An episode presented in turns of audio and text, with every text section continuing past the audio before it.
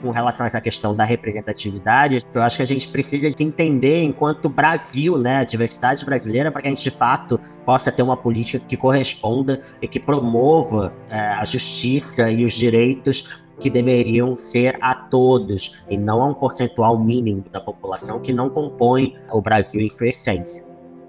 Eu sou Pedro Henrique França, sou diretor, roteirista, ator e jornalista. Instituto Claro. Cidadania.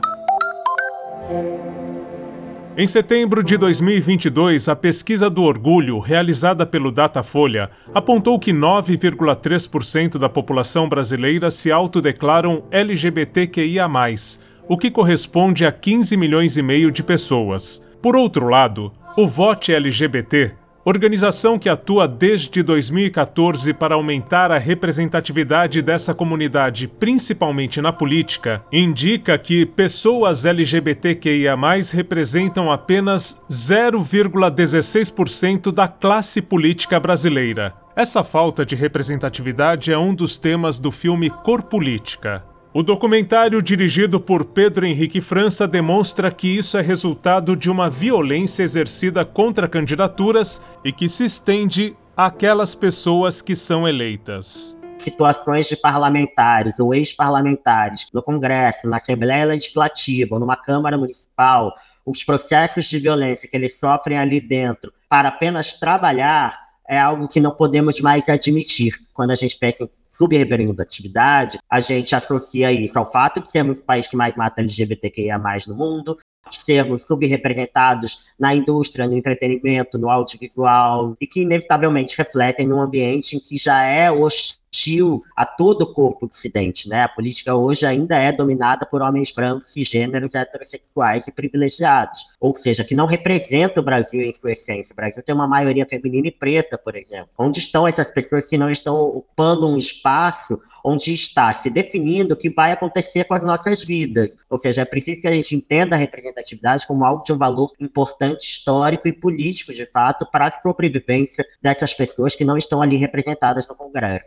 Pedro Henrique França acompanhou seis candidaturas LGBTQIA, das eleições municipais de 2020.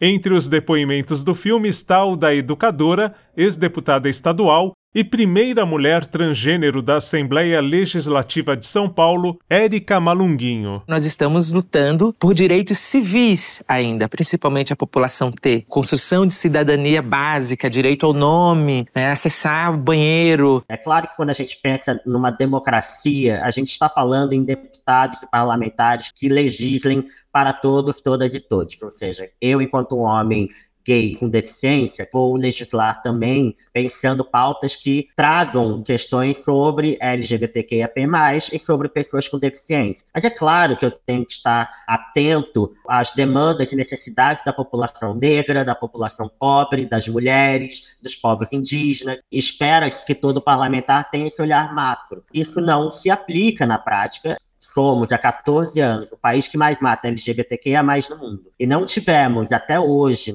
nenhuma lei de promoção, direito e proteção à população LGBTQIA+, que são poucas e muito recentes, né? A gente está falando da criminalização da homofobia, por exemplo, que é de 2019. A gente está falando de leis que permitem a adoção, a gente está falando de leis de união civil, a gente está falando de nome social, ou seja, tudo isso, se dependesse do Congresso, até hoje não estaria sendo realizado ou nos garantindo enquanto direitos tudo que a gente tem é por intervenção do Supremo Tribunal Federal, por omissão do Poder Legislativo. O filme também conta com a análise da transpóloga, como se denomina a antropóloga trans Renata Carvalho, ela traz um exemplo sobre a importância de que os espaços sejam ocupados coletivamente como forma de diminuir a violência e, por outro lado, aumentar a força da representatividade na política. Sempre trago um exemplo de um armazém com mil pessoas se entrar uma pessoa trans, ela vai continuar sendo apontada, ninguém vai querer falar com ela, mas se nós ocuparmos esse mesmo armazém com mil pessoas, mas com 200 pessoas trans, é mais fácil de nós naturalizarmos a nossa presença e não ser uma presença exotificada. Ou seja, é importante que a gente ocupe esses espaços, porque é claro que a gente tem camadas de sensibilidade sobre a nossa população que não estão representadas em outros corpos que não nos representam. Por isso que, quando a gente pensa em avanço no campo legislativo, claro que a gente tem que comemorar a entrada da Erika Hilton ou Duda Salabert, que são as duas primeiras mulheres trans a ocuparem uma cadeira no Congresso Nacional, mas a gente tem que lembrar também dos corpos LGBTQIA+, que a gente perdeu ao longo do caminho. A gente está falando de uma barbárie, como o assassinato da Marielle Franco, uma vereadora lésbica negra. A gente tem o, o Jean Willis, que está no filme e que se exilou com medo que tivesse o mesmo fim de Marielle Franco, ou seja, a institucionalização da barbárie, fazendo com que a gente perca vozes fundamentais para a política brasileira. Tem a própria Érica Malunguinho, que saiu da vida política, não sabemos que temporariamente ou não, mas a gente está falando de violências políticas que essas pessoas sofrem nos ambientes legislativos que não podem ser admitidas. Tem que existir uma proteção para que esses corpos não só entrem como continuem nesses espaços de poder. A jovem poeta Andréa Bach foi candidata a vereadora do Rio de Janeiro e é outra representante que está em cor política. Um corpo, quando nasce preto, mulher, LGBT, ele nasce político. A partir do momento que eu tenho que lutar para não ser morta quanto mulher, não ser violentada quanto LGBT, e não sofrer todo o racismo estrutural quanto pessoa preta, a gente naturalmente exerce toda, toda essa potência de ser um ser político. Um dos caminhos apontados no documentário Cor Política para superar o preconceito é a humanização dos corpos LGBTQIA.